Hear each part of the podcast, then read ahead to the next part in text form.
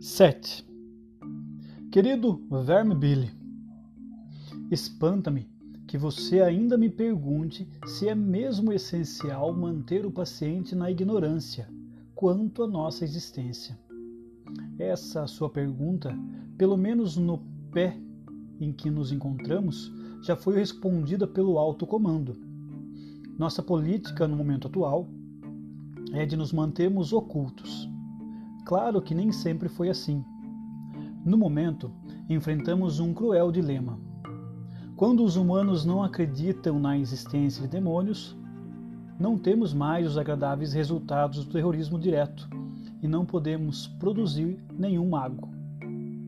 Por outro lado, quando acreditam em nós, não podemos transformá-los em materialistas e céticos, pelo menos não por enquanto.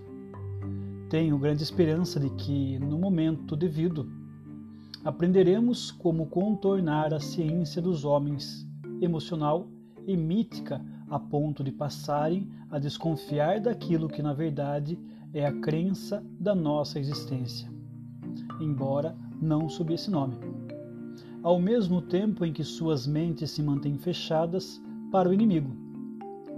A força da vida, a veneração do sexo e outros aspectos da, da psicanálise podem ser bastante úteis nesse sentido. Se pudermos produzir nossa obra perfeita, o mago materialista, o homem não apenas utiliza o que na verdade venera aquilo a que dá o um nome vago de forças, ao mesmo tempo que nega a existência de espíritos.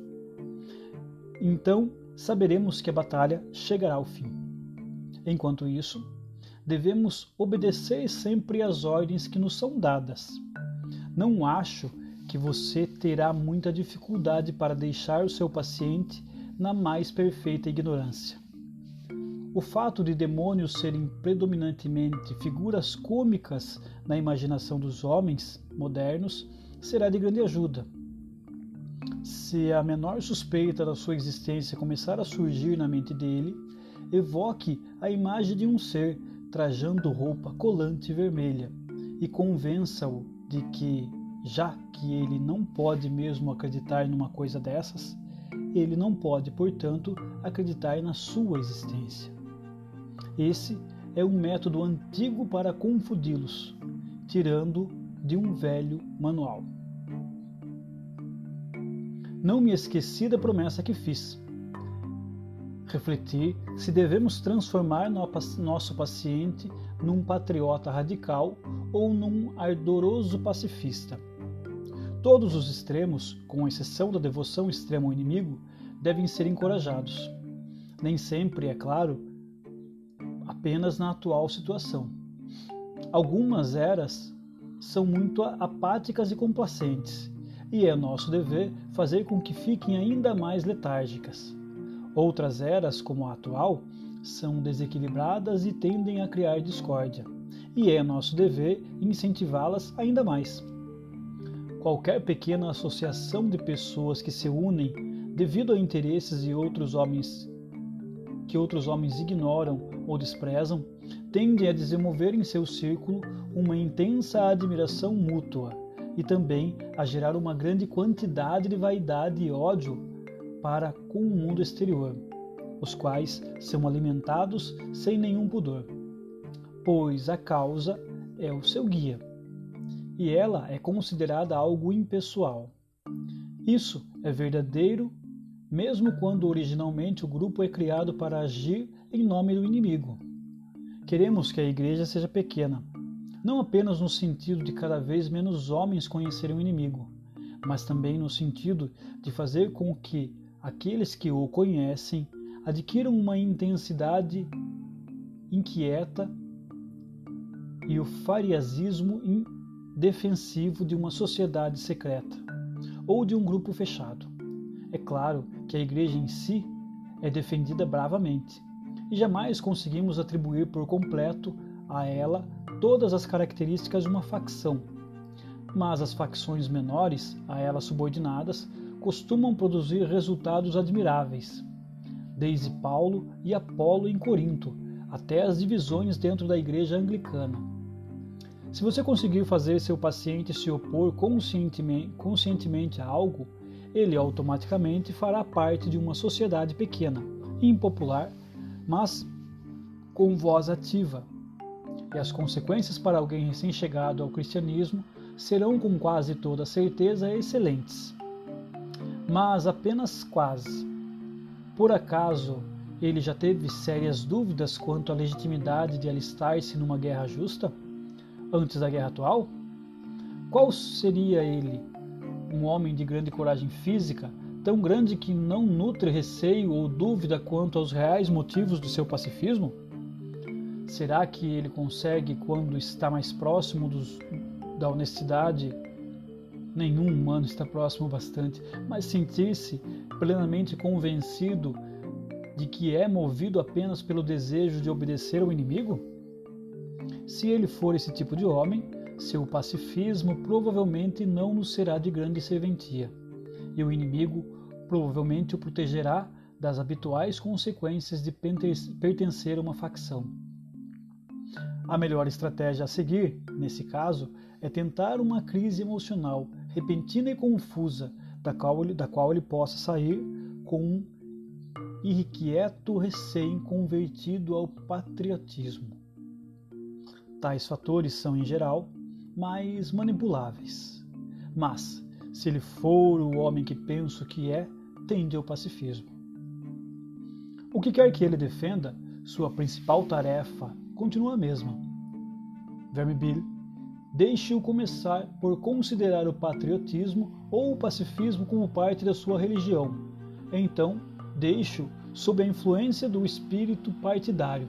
Considerar o patriotismo, patriotismo ou pacifismo como a parte mais importante. Depois, cuide para que ele fique naquele estágio em que a religião torna-se apenas uma parte da causa, na qual o cristianismo é valorizado basicamente por causa da excelente argumentação que fornece em favor dos esforços britânicos na guerra ou do pacifismo. Você deverá precaver-se quanto àquela atitude de que assuntos temporais são basicamente considerados como matéria-prima para a obediência. Uma vez que você tenha feito do mundo um fim em si mesmo e da fé apenas um meio para chegar até ele você estará a poucos passos de ter controle sobre o seu paciente e fará pouca diferença a meta terrena que ele busca. Ele será nosso, contando que encontros, panfletos, politicagens, movimentos, causas e cruzadas sejam mais importantes para ele do que preces, sacramentos, caridade. E quanto mais religiosos nesses termos eles forem, mais controle teremos sobre eles. Você devia ver só quantas jaulas cheias deles existem aqui embaixo. Afetuosamente seu tio, Fita Fuso.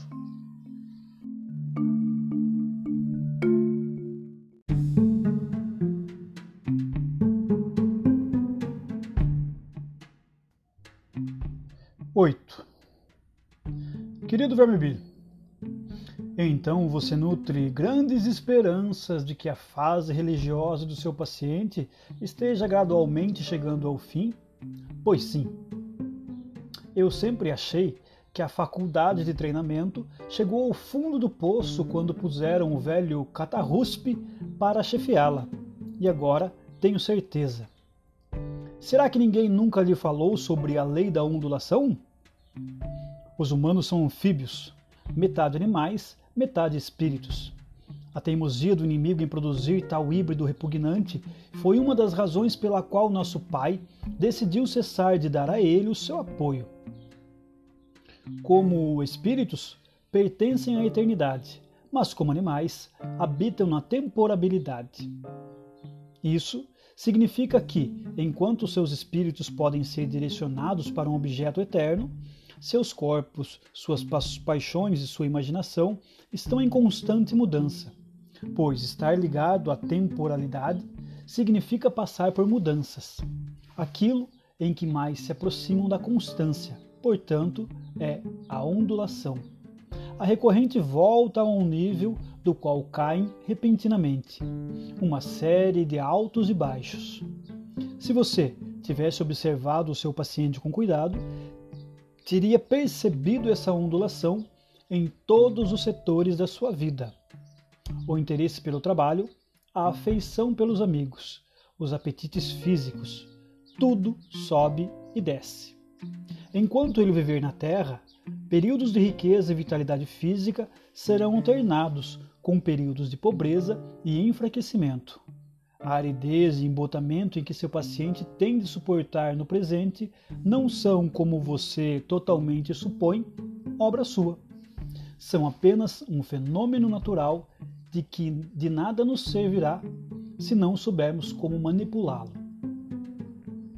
Para decidir o que fazer a respeito desse dado, você deverá se perguntar como o inimigo planeja utilizá-lo e então fazer exatamente o oposto. Talvez você fique surpreso em saber que ele, quando tenta obter o controle definitivo de uma alma, conta mais com os baixos do que com os altos. Alguns de seus filhos prediletos suportaram tribulações mais duradouras e intensas do que qualquer outra pessoa. A razão é simples. Para nós, os humanos não são nada além de alimento. Nosso objetivo é absorver a disposição deles para fortalecer a nossa, aumentar a nossa reserva de egoísmo à custa deles. Mas a obediência que o inimigo exige dos homens é algo bem diferente. Temos de admitir que toda aquela conversa sobre o seu amor pelos homens e sobre o fato de que o serviço a ele é a perfeita liberdade não é, como acreditamos, de bom grado, mera propaganda, mas uma terrível verdade. Ele realmente quer preencher o universo com inúmeras pequenas réplicas repugnantes de si mesmo. Criaturas cuja vida em escala menor, será qualitativamente como a dele. Não porque ele as absorveu, e sim porque a vontade deles está em espontânea harmonia com a vontade dele. Nós queremos apenas um gado que finalmente poderá ser transformado em alimento. Ele quer servos que finalmente poderão tornar-se filhos. Nós queremos sugá-los. Ele quer fortalecê-los. Somos vazios e por isso queremos ser preenchidos. Ele está repleto e transborda. Nosso objetivo nesta guerra é um mundo no qual nosso Pai nas profundezas possa absorver todos os outros seres nele mesmo. O inimigo quer um mundo repleto de seres unidos a ele e ainda assim distintos. E é aí que entram, entram os tais baixos da tal ondulação. Certamente você já, já se perguntou várias vezes por que o inimigo não utiliza os seus poderes para estar presente de modo perceptível para as almas humanas, com a intensidade que ele escolher e sempre que desejar. Mas agora você percebe que o irresistível e o indisputável são duas armas que a própria natureza do seu desígnio o impede de usar? Para ele, de nada serviria simplesmente neutralizar a vontade humana, o que certamente aconteceria se ele os fizesse sentir sua presença, mesmo de modo mais débil e suave possível. Ele não pode violentá-los, pode apenas cortejá-los, pois sua ideia é desprezível, é ter ao mesmo tempo duas coisas incompatíveis. As criaturas devem ser um com ele e ainda assim distintas. De nada lhe serve simplesmente anulá-las ou assimilá-las.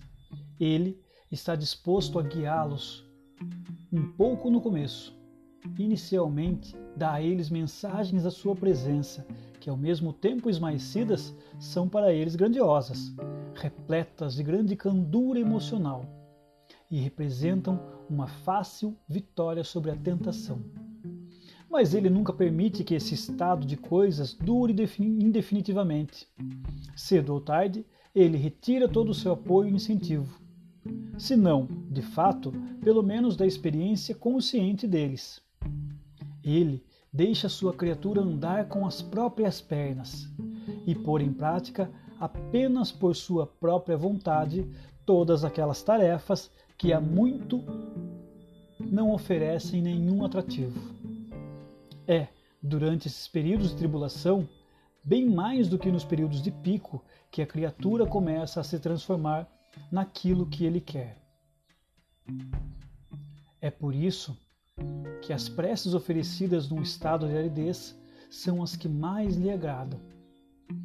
Podemos arrastar continuamente nossos pacientes, tentando-os constantemente, porque os concebemos apenas como alimento. E quanto mais pudermos atrapalhar sua força de vontade, melhor. Ele não pode tentá-los para sua virtude, assim como nós os tentamos para a perversão. Ele quer que eles aprendam a andar e, portanto, não lhes oferece a sua mão. E se sua vontade que eles têm de andar for genuína, ele será capaz de satisfazer até mesmo com seus tombos. Não se engane. Verme Billy, nunca a nossa causa corre tanto perigo quanto quando um humano que não deseja mais, mas ainda assim tenciona fazer a vontade do nosso inimigo.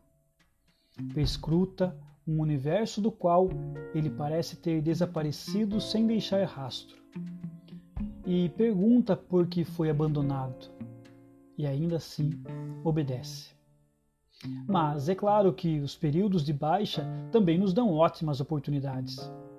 Na próxima semana eu lhe darei algumas dicas sobre como explorar essas fases. Afetuosamente, seu tio Fitafuso.